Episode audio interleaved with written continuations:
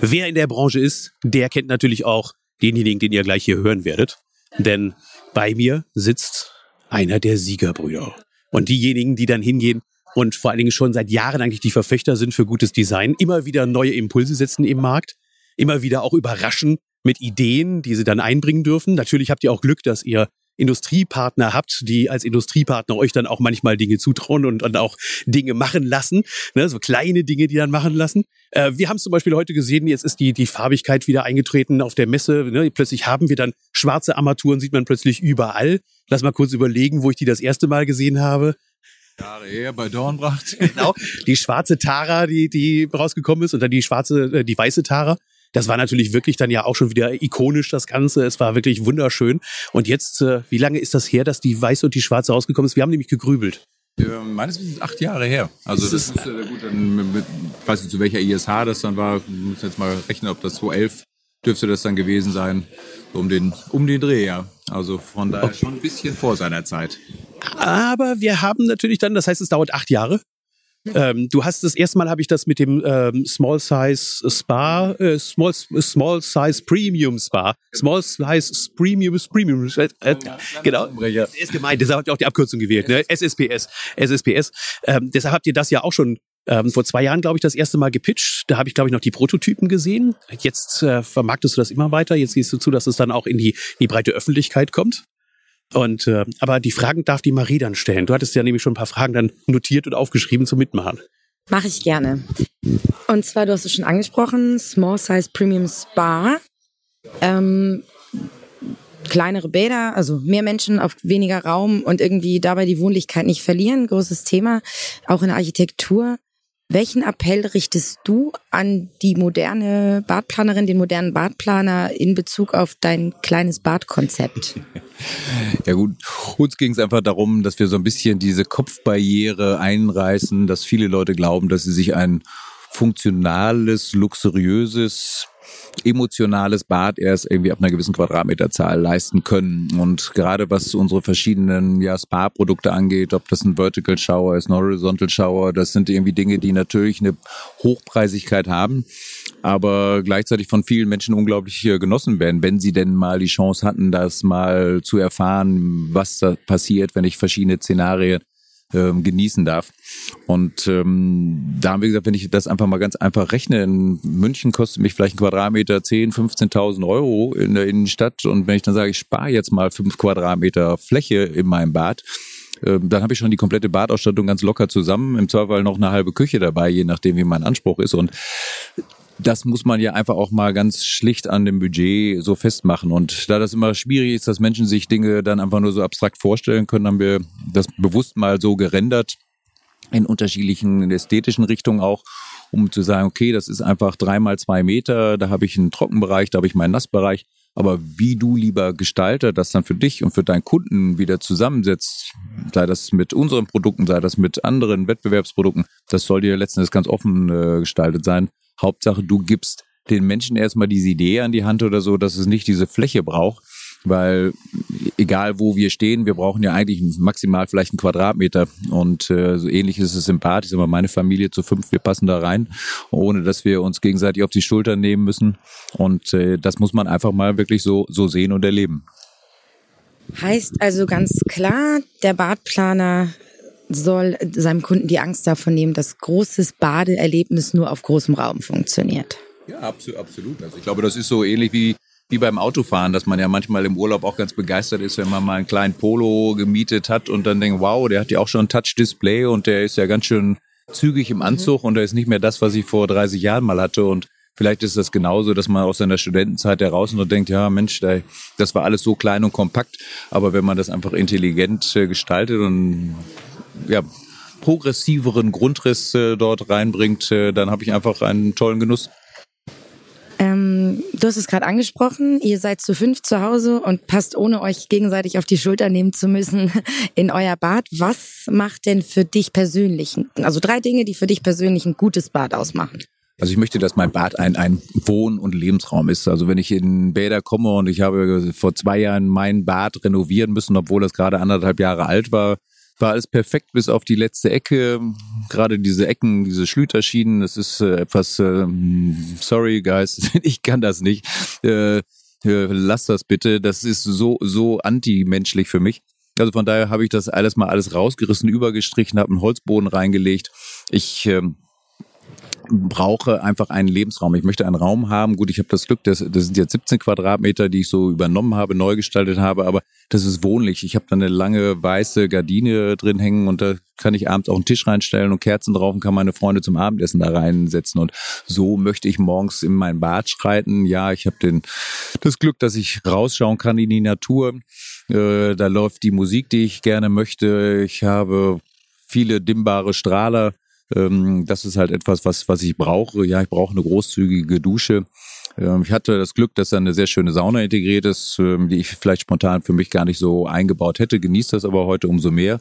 Und äh, aber ganz ganz essentiell ist, dass man wirklich sagt, es geht letztendlich um ein bisschen Natürlichkeit, um Natur. Wir haben halt nicht das Glück wie in Bali, wo man einfach die Dusche im Außenbereich hat.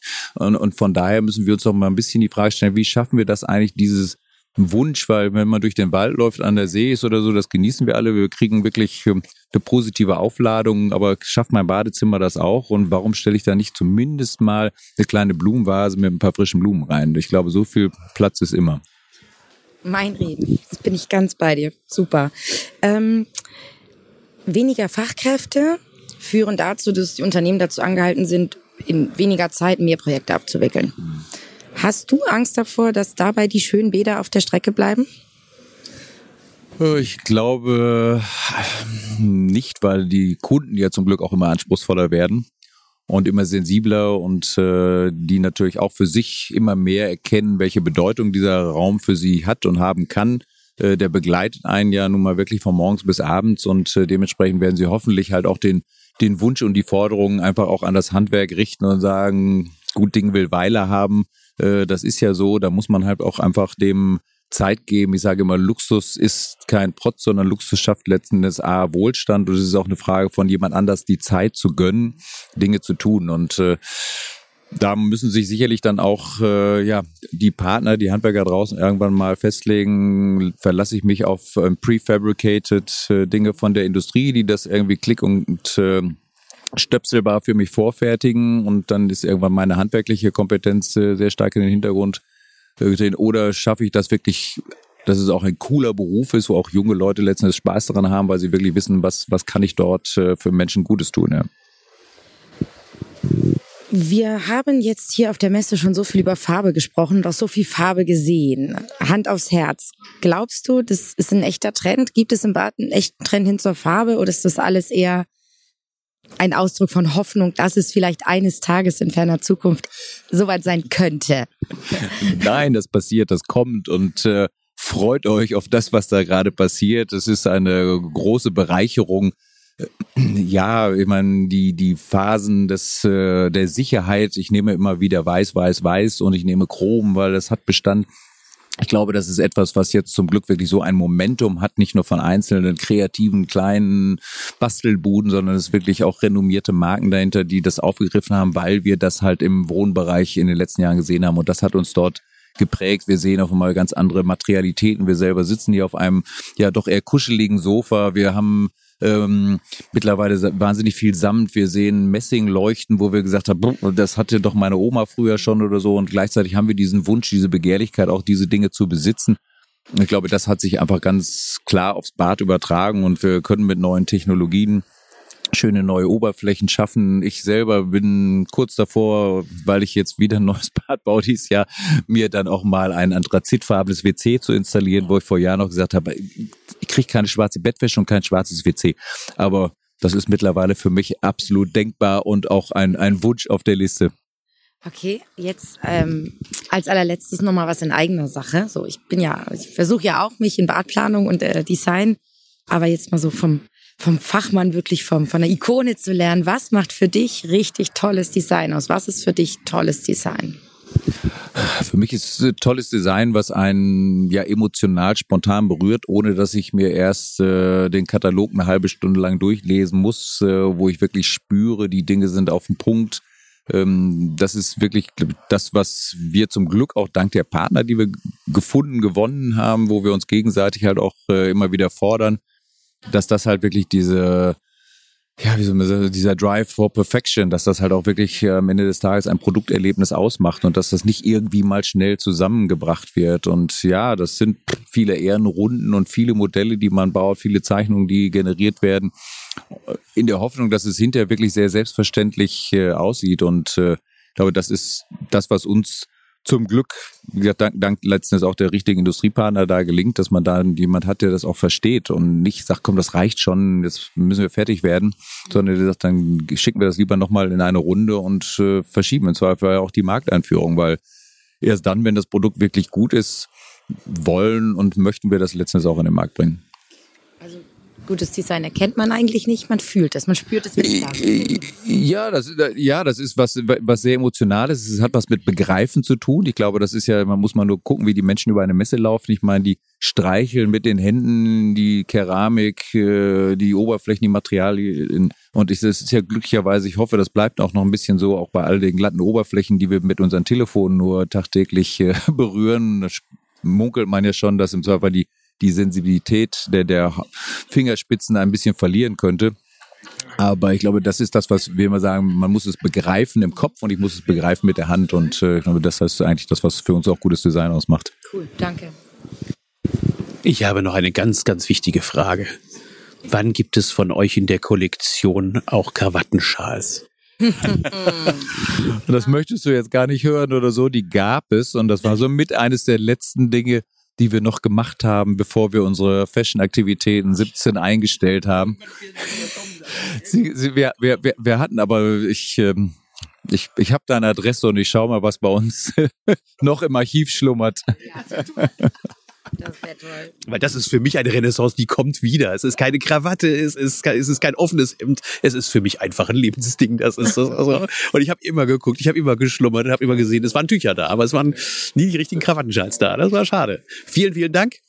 Wo, wenn wir über dich was erfahren wollen und vor allen Dingen, ihr gebt ja auch unheimlich viel, auch durchaus durch eure Partner äh, unterstützt und gesponsert, dass diese Modelle, die ihr ja freigebt, das sind ja wirklich Anregungen, das sind Archetypen, die ihr natürlich rausgibt, das sind Anregungen, die ihr gebt, damit sie kopiert werden. Ihr sagt ja, kapiert, was wir erzählen und kopiert es und bringt es in die Welt hinaus. Wo können wir Informationen und Ideen über euch finden? Äh, ganz klassisch natürlich im Internet heutzutage ist eigentlich alles zu finden. Wir haben äh, eine Website äh, unter siegedesign.com. Äh, aber es gibt auch nochmal zwei separate Small Size Premium Spa ausgeschrieben mit Bindestrich, äh, aber Google, das äh, werdet das finden und jetzt unsere neue Personal Sensory Spaces, das Thema, wo es halt auch um den öffentlichen Raum geht, weil auch da gilt es jetzt wirklich mal missionarisch tätig zu werden und uns als Arbeitnehmern auch tagtäglich mal ein etwas schöneres kleines Badumfeld zu bescheren. Ne?